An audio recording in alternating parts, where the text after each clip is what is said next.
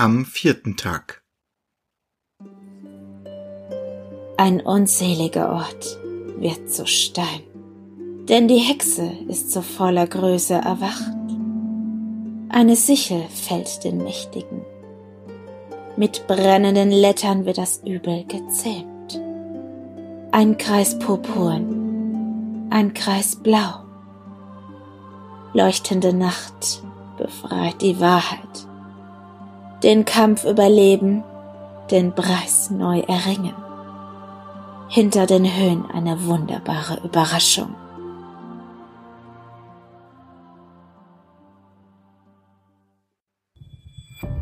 Orkan und Melik blickten hilflos und verzweifelt auf den Kampf zwischen Richard und Irk. Wer wohl die stärkeren Nerven hatte? Richard blickte hin und her. Er verglich die Entfernung zur Frucht am Boden mit der zu der lauernden Riesenspinne. Sie war gleich.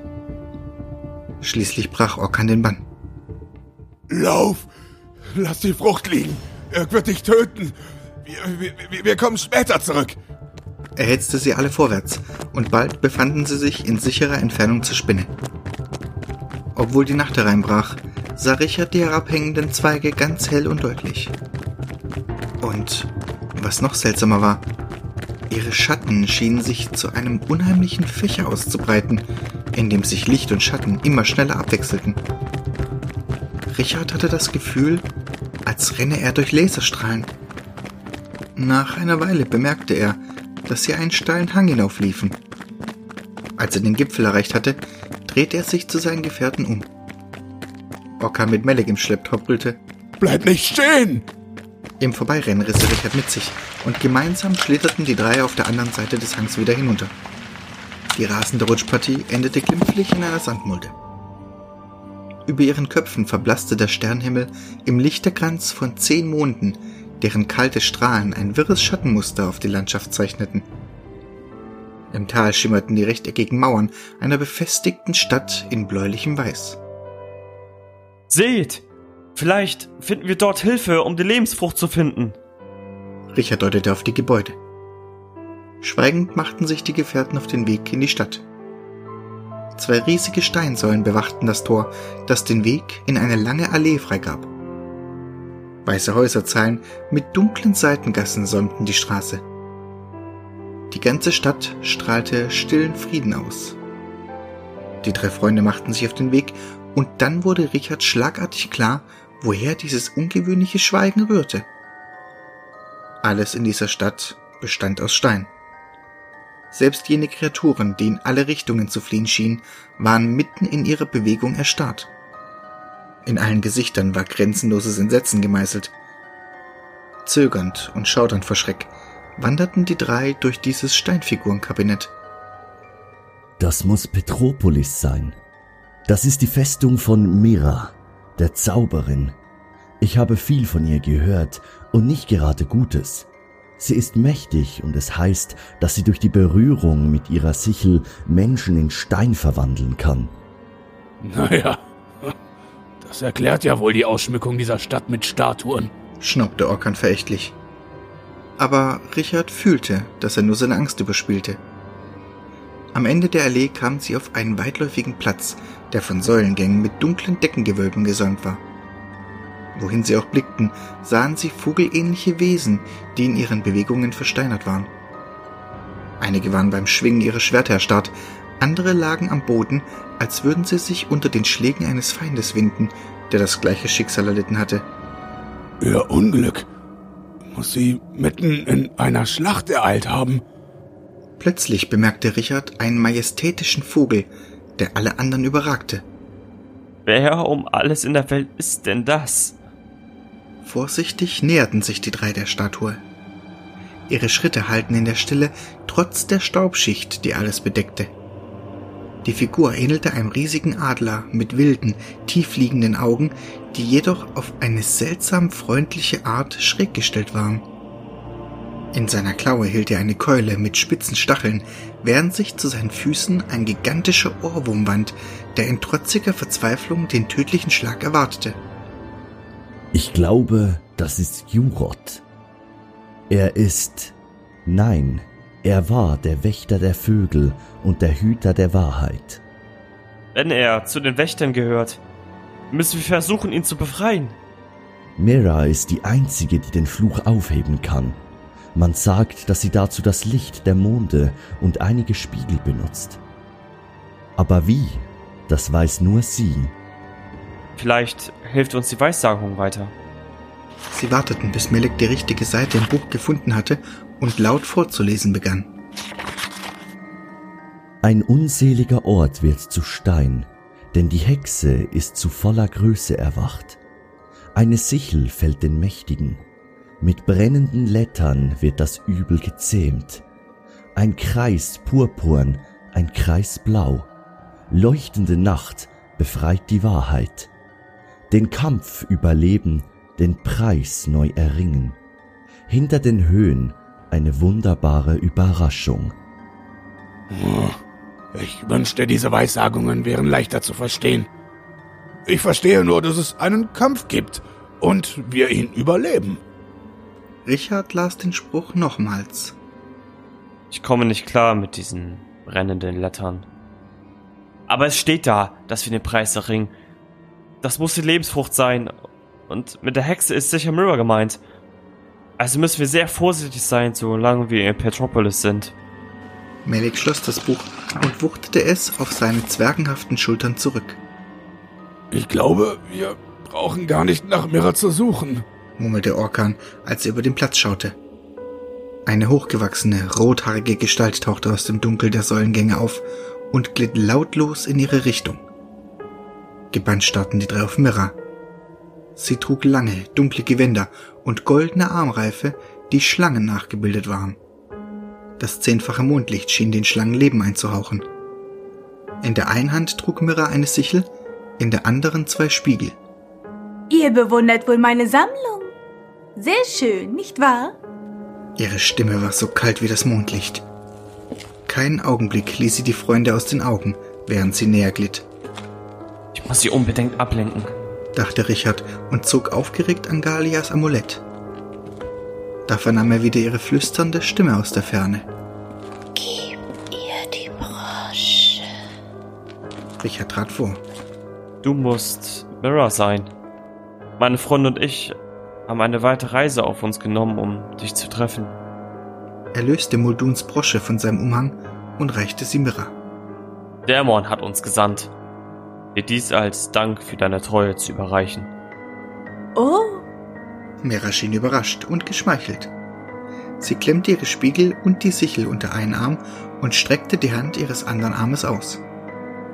Während sie die Brosche an ihrem Gewand befestigte, sagte sie hinterhältig Nun möchte ich euch auch etwas geben. Ihr sollt unsterblich werden in meiner schönen Sammlung. Sie hob ihre Sichel. Da begannen ihre Gewänder zu schwefeln. Muduns Brosche glühte tiefrot und die geheimnisvollen Buchstaben am Rande der Brosche sprühten wie glühende Tropfen über Miras Brust. Die Zauberin schrie schmerzhaft auf, ließ Sichel und Spiegel fallen und schlug auf die Flammen ein. Blitzschnell ergriff Richard die Sichel und wollte damit auf Mira einschlagen. Doch kurz bevor er sie berührte, schloss sich ihre eiskalte Hand fest um sein Gelenk. Mira schaute mit abgründigem Hass auf Richard hinab, aber da züngelten schon die Flammen um ihr Gesicht. Wie wild schlug sie auf ihr brennendes Fleisch ein, und selbst die Schlangen ihrer Armreife schienen sich vor Schmerzen zu winden. Noch einmal schlug Richard mit der Sichel zu und fühlte, wie sie sich tief in Miras Fleisch eingrub. Dann zog er sie ebenso schnell wieder heraus. Als Richard zu Mira hochblickte, sah er, dass sie mit schmerzverzerrtem Gesicht zum Standbild erstarrt war. Keuchend wichen die Gefährten zurück. Nachdem der Rauch sich aufgelöst hatte, starrten sie schaudernd auf das, was von Mira übrig geblieben war. Sie war zu einer kleinen Lache aus flüssiger Lava geschmolzen, deren Oberfläche schon zu erstarren begann. Die Brosche war jedoch nirgends zu entdecken. Richards Knie wurden weich. Erschöpft sank er nieder und legte die Sichel vorsichtig neben sich. Vielleicht können wir eine Pause einlegen, sobald wir Jurot befreit haben.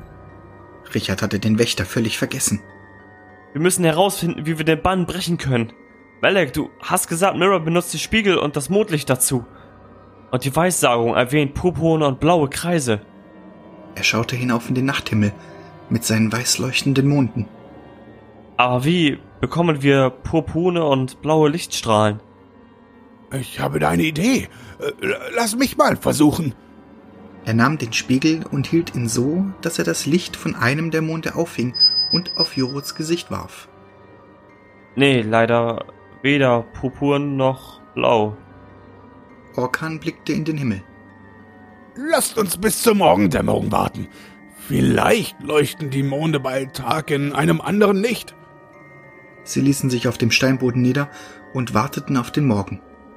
Seit Mira zu einem Lavaklumpen erstarrt war, schien der weite Platz keineswegs mehr so bedrohlich, und schon bald waren die Freunde erschöpft eingeschlafen.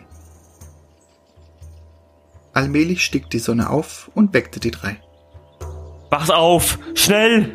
scheuchte Richard seine Freunde hoch. Er und Orca nahmen die Spiegel zur Hand. Über ihnen am Firmament spiegelten die Monde im Morgenlicht alle Farben des Regenbogens wider. Richard und Orca richteten die Spiegel auf Jorots Gesicht und drehten sie, bis sich purpurne und blaue Lichtstrahlen auf dessen Gesicht kreuzten. Laut zischend zuckten zwei Energieblitze auf das steinerne Gesicht zu. Doch nichts geschah. Bis Richard schließlich einen leichten Farbschimmer über die steinerne Maske huschen sah. Richard, zurück! Die, die, die Keule! Melek und Richard schauten zu der Statue hoch. Und richtig, die Keule begann zu zittern. Sie würde sie genau treffen.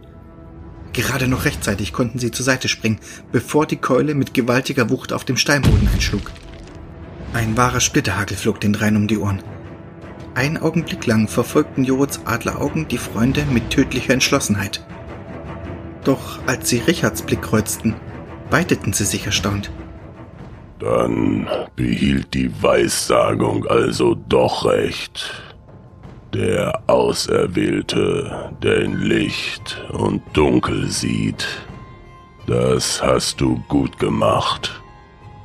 Er zog einen Dolch aus seinem Gürtel und hielt ihn Richard hin. Hier, nimm ihn.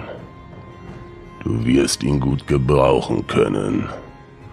Und nun erzähl mir, was sich alles zugetragen hat. Richard nahm den Dolch dankend an. In seinen Händen, die viel kleiner waren als die Jurots, sah der Dolch eher wie ein Schwert aus. Während er ihn in seinen Gürtel steckte, berichtete er Jurot von ihren Abenteuern. Der Wächter lauschte teilnahmslos. Doch als er hörte, dass sie eine der Früchte bei Irk zurückgelassen hatten, rief er ganz entsetzt. Ihr müsst zurückgehen. Selbst wenn nur eine Frucht in die Hände der bösen Mächte fällt, sind all eure Bemühungen umsonst. Keine Angst, mit dieser Sichel könnt ihr Irk unschädlich machen. Als Richard nach der Sichel griff, sah er, wie plötzlich ein grauer Schatten vom Boden hochschoss und sich um Jurots Nacken wand. Pass auf! Der Schatten versuchte, Jurot zu Boden zu zerren, aber dieser hatte schon seine Keule erhoben und zerschmetterte damit den lästigen Angreifer. Das ist ein Ohrwurmsoldat. Die Mondstrahlen müssen auch auf ihn gefallen sein und den Bann gebrochen haben. Es gibt da draußen noch mehr solcher Kerle. Also seid auf der Hut. Aber jetzt muss ich meine Truppen befreien und den Kampf fortsetzen. Er schaute zu den hellen Monden empor, die am dämmerigen Morgenhimmel standen. Richard reichte ihm die Spiegel und gemeinsam überquerten sie den Platz. Immer wieder blieb Jorut stehen. Geschickt fing er die Mondstrahlen mit den Spiegeln auf und warf sie auf die Soldaten seiner Vogelarmee. So wie einer von ihnen wieder zum Leben erwacht war, trat er einen Schritt vor und salutierte. Während Jorut so seine Truppen um sich sammelte, erzählte er den Freunden von seiner Gefangennahme und der Machtergreifung Dämons. Alles hatte ganz langsam begonnen. Anfangs verschwanden Leute, erst einer, dann zwei und schließlich ganze Dörfer. Brunnen wurden vergiftet und Bauernhäuser niedergebrannt. Bald war klar, dass unsichtbare Kräfte die Welt der Vorzeit zerstören wollten. Die Soldaten der Vogelarmee wurden ausgesandt, um diese Vorgänge aufzuklären, doch keiner von ihnen kehrte je zurück. Dann zog Jorot selbst aus, doch auch er ward nie mehr gesehen.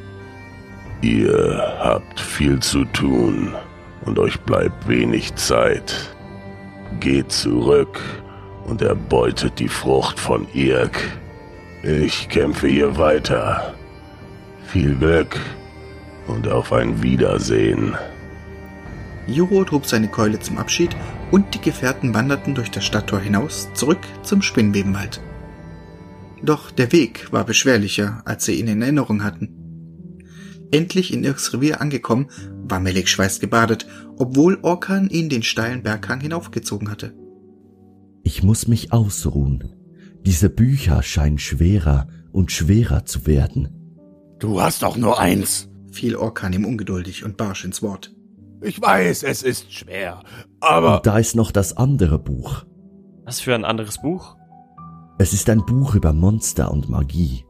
Ich habe es hier in meiner Tasche. Oh, dann wirf es doch weg! fauchte Orkan, der verärgert war, weil Melik sie aufhielt. Nein, es könnte uns ja im Kampf gegen Dämonen nützlich sein. Er zog ein kleines, zerfleddertes Buch aus seiner Tasche. Die Seiten bestanden aus abgegriffenem Pergament und auf dem Einband prangte in altertümlichen Schriftzügen der Titel Morgans Buch der Monster und Magie. Wie soll uns denn dieses Buch helfen? Morgan war der älteste und weiseste Magier. Er ist durch das Reich der Urwesen gereist und hat die Monster beschrieben, denen er begegnet ist. Er kennt ihre magischen Kräfte und weiß auch, wie sie bekämpft werden können. Eine der Geschichten hat mich sehr an das erinnert, was wir mit dem Moosmonster erlebt haben. Ich bin sicher, es gibt auch eine Geschichte über ein Ungeheuer, das Menschen in Stein verwandelt. Richard war einverstanden. Wir schauen später hinein. Jetzt müssen wir erstmal die Frucht wiederbekommen. Zufrieden steckte Melek das Buch wieder in seine Tasche zurück und die drei Gefährten suchten den Weg zurück zur Lichtung. Lothans Leichnam lag noch an derselben Stelle, aber es war kaum noch etwas von ihm übrig. Große Ameisensoldaten hatten das Fleisch mit ihren Zangen gründlich zerlegt und sich an dem Kadaver gütlich getan. Lass uns verschwinden. Wir gehen in Eriks Speisekammer und warten dort auf sie, drängte Richard angeekelt. Doch da hörten sie schon, wie Irks grauenerregendes Getrappel sich näherte. Ihr lenkt sie ab und ich schleiche mich von hinten an. Freunde nickten und Richard verschwand lautlos im Unterholz. Melek ging hinter Orkan, der bereits sein Schwert gezückt hatte, in Deckung. So erwarteten sie die Riesenspinne. Diese schritt mit ihren dürren Beinen weit aus und schon stand sie vor ihnen. Orkan sah aus den Augenwinkeln, wie sich Richard von hinten anschlich. Doch die Spinne hatte Orkans Blick bemerkt, sprang abrupt in die Luft und drehte sich dabei, so dass sie direkt hinter Richard landete. Sie bäumte sich auf, und Richard sah von unten ihre Zangen, die voller Vorfreude eifrig auf und zuschnappten. Richard nahm all seine Kräfte zusammen, als er Mirras Sichel in Irks weichen Bauch trug und so schnell er konnte wieder hinüber zu Orkan und Medek lief.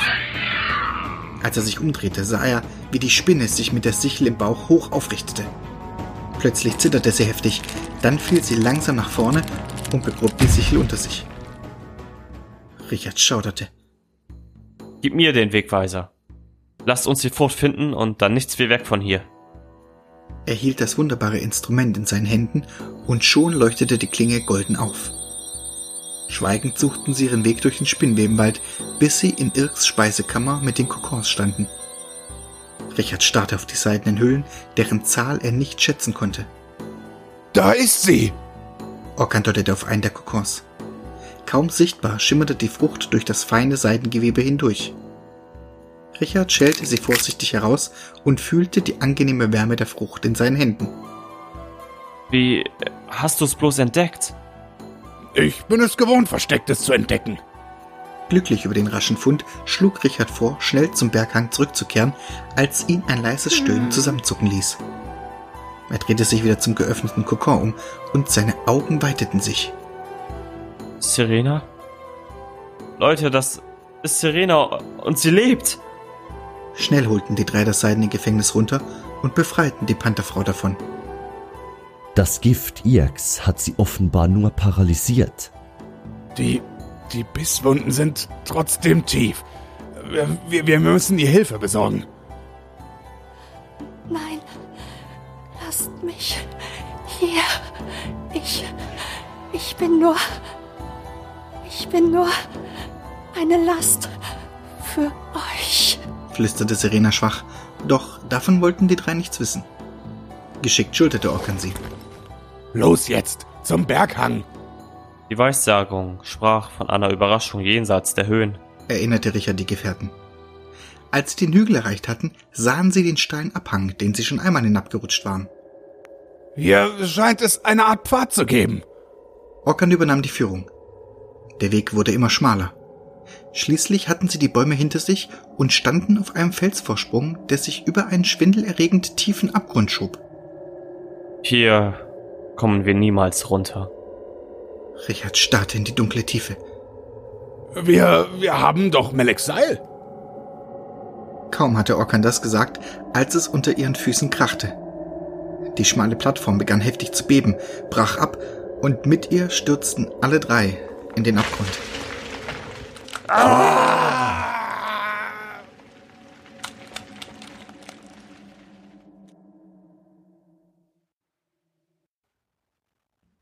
Epilog Der Berg aus Stein, der einmal Irk war, stand nun einsam und verlassen im Wald aus Spinnweben. Doch ein Schatten legte sich über die Überreste. O arme Irk, du warst zu schwach. Ich brauche keine Schwäche hier in meiner Welt. Aber ich habe beschlossen, dir eine zweite Chance zu geben. Langsam begann sich der Stein aufzulösen und Irk wieder freizugeben. Was? Aber wie? Ihr seid es? Ja, meine Liebe. Doch du wirst woanders gebraucht. Und dann verschwand der Schatten, ebenso wie Irk. Zurück blieb nur die Klinge Miras, die nun statt des Steinhaufens im Wald aus Spinnweben lag.